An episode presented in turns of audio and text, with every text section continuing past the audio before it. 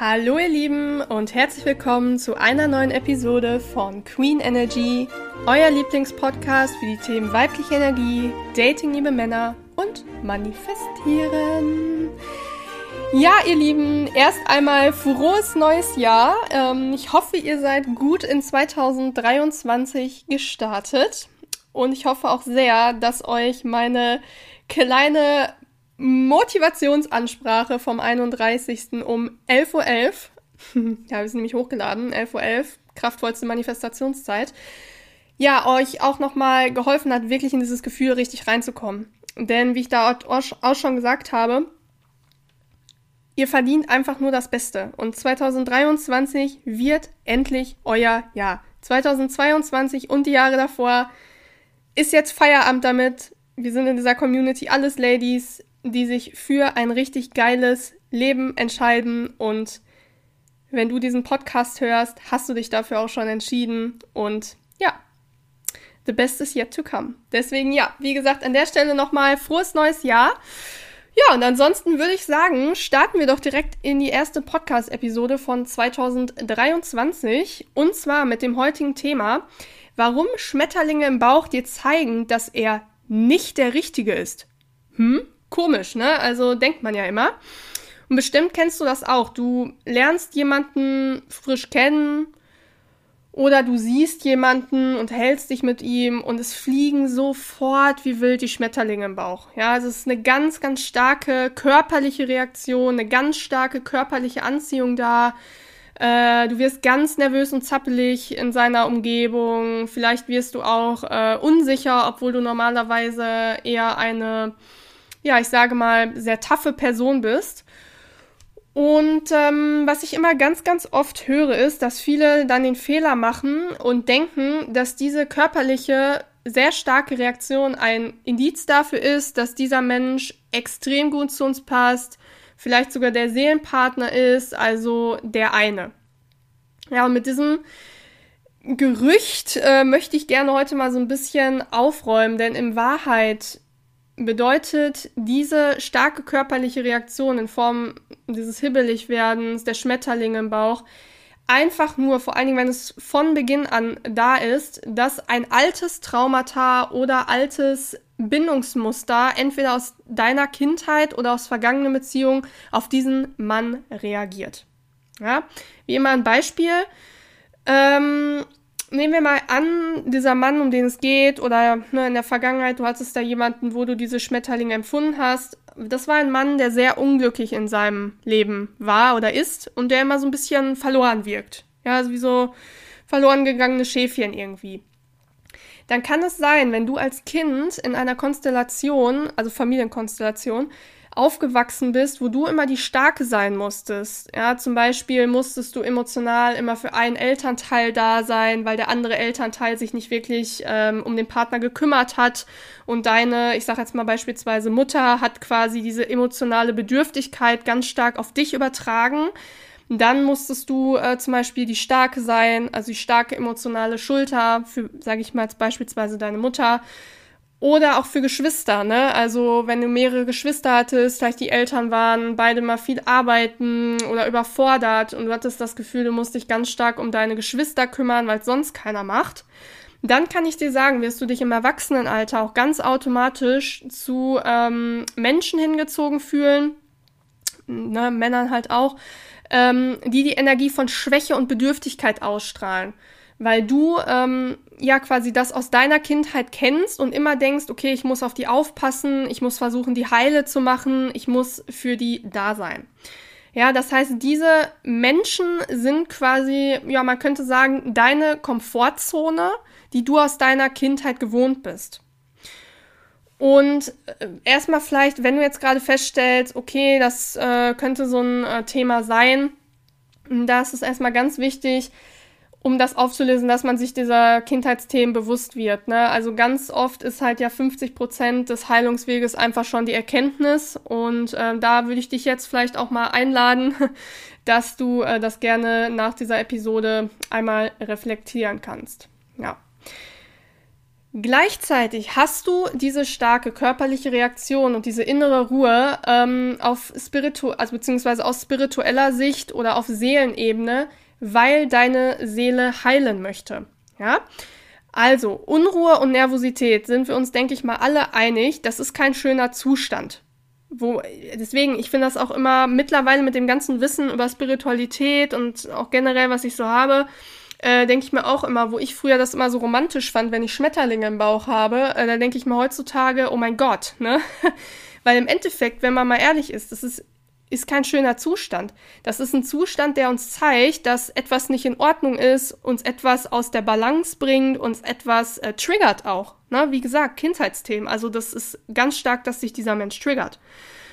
Und ähm, unbewusst weißt du auch, dass dieser Mensch dir wahrscheinlich nicht gut tun wird.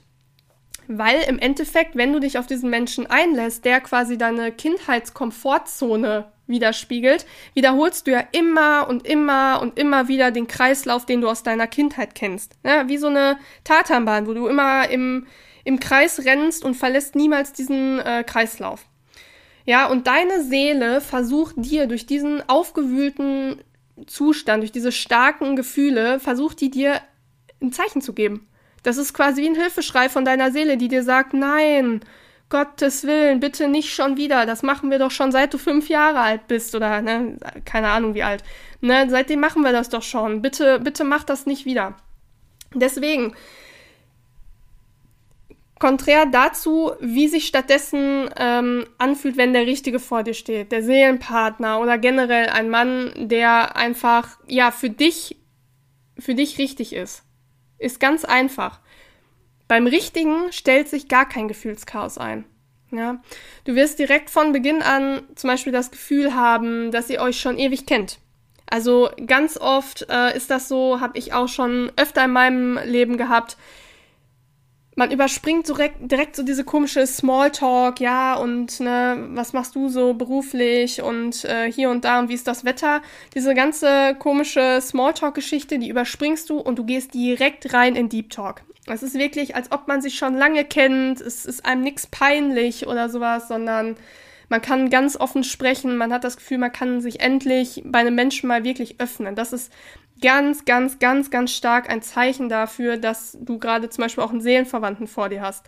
Man kann ja übrigens auch mehrere haben, ne, weil viele immer sagen, ja, äh, der eine und wenn ich den verpasse, dann finde ich jetzt ja gar keinen mehr. Also erstens, den richtigen kannst du nicht verpassen, sage ich auch ganz oft in meinen TikToks. Ähm, und zweitens, du hast mehrere Seelenverwandte. Also ne, von daher macht dir wirklich da keine, keine Sorgen. Auch du endest nicht ohne Mann. Also der, der Richtige, der wird kommen. Und ähm, was zudem auch ein ganz starkes Indiz dafür ist, dass der Richtige vor dir steht, ist, dass du merken wirst, dass du in der Nähe dieser Person sehr, sehr glücklich und entspannt wirst. Also wirklich, du hast das Gefühl, ähm, alles um dich rum, es ist, du bist auf einmal wie in so einer Bubble. Aber in so einer wirklich schönen, schönen Blase. Also du bist in der Nähe von dieser Person, du denkst dir einfach, boah, irgendwie meine Krise ist gerade vergessen oder irgendwie, wenn der Tag auf einmal so, so, ne, so düster und schwarz die ganze Zeit gewirkt hat, du bist in der Nähe dieser Person und irgendwie lichtet sich alles und du hast wieder Hoffnung. Ähm, womit auch einhergeht, dass du durch den Richtigen auch motiviert wirst. Weil meistens triggert zum Beispiel unser Seelenpartner in uns ganz stark den Wunsch, Dinge endlich anzugehen. Ja, weil wenn zum Beispiel zwei Menschen zusammenkommen, die zusammengehören, dann ist das ja, als ob sich zwei, also als ob zwei Puzzleteile ineinander gehen. Und beide werden auf einmal ganz viel durch diese Verbindung ähm, ganz viel Lebensenergie spüren, weil sich quasi ja zwei auseinander gebrochene, ne, zwei auseinandergebrochene Teile quasi wieder vereinen und es ist einfach ganz viel energetischer Austausch da. Man tauscht sich aus, das kennst du vielleicht auch, wenn du äh, schon mal vielleicht mit einem Seelenverwandten zusammen warst oder den kennengelernt hast, einen von denen, ähm, wirst du ganz, ganz ähm, ja, stark einfach spüren, dass dieser Mensch auch in dir das, das Beste hervorholt, dass du diesen Menschen einfach immer, wenn irgendwas passiert, das direkt erzählen möchtest. Ja, es ist so eine Euphorie da, aber wie gesagt, kein äh, innerlich aufgewühlter Zustand, sondern einfach nur Glücksgefühle. Ja, und das ist einfach, ich sage immer, wenn man mit einem Seelenverwandten ähm, agiert, übrigens an der Stelle auch, was viele auch immer missverstehen, äh, Seelenverwandt muss auch nicht immer heißen, dass man wirklich zusammenkommt. Also es kann auch sein, dass zum Beispiel du in diesem Leben gar nicht dafür bestimmt bist, mit diesem Mann eine Beziehung zu führen. Äh, es kann sein, dass ihr vielleicht einfach befreundet sein sollt oder dass der Seelenverwandte jemand aus deiner Familie ist. Dennoch ist es so, wenn du dann mit diesen Menschen Zeit verbringst, dann sage ich ganz, ganz oft in den Gesprächen, fühlt sich das so an, zumindest meiner Erfahrung nach, weil ich schon einige meiner Seelenverwandte auf jeden Fall in meinem Leben hatte oder auch habe noch, ähm, als ob jemand so Wind unter deine Flügel pustet. Also es ist wirklich, du fühlst dich einfach total ähm, beflügelt und motiviert und das, wie gesagt, sind so Zeichen dafür, dass der Richtige vor dir steht und wie gesagt, dieses ganze Thema Schmetterling im Bauch, krasse äh, Aufgewühltheit, innere Unruhe, Durcheinander sein, ähm, das ist auf jeden Fall ein Zeichen, dass er es nicht ist. Genau, ihr Lieben.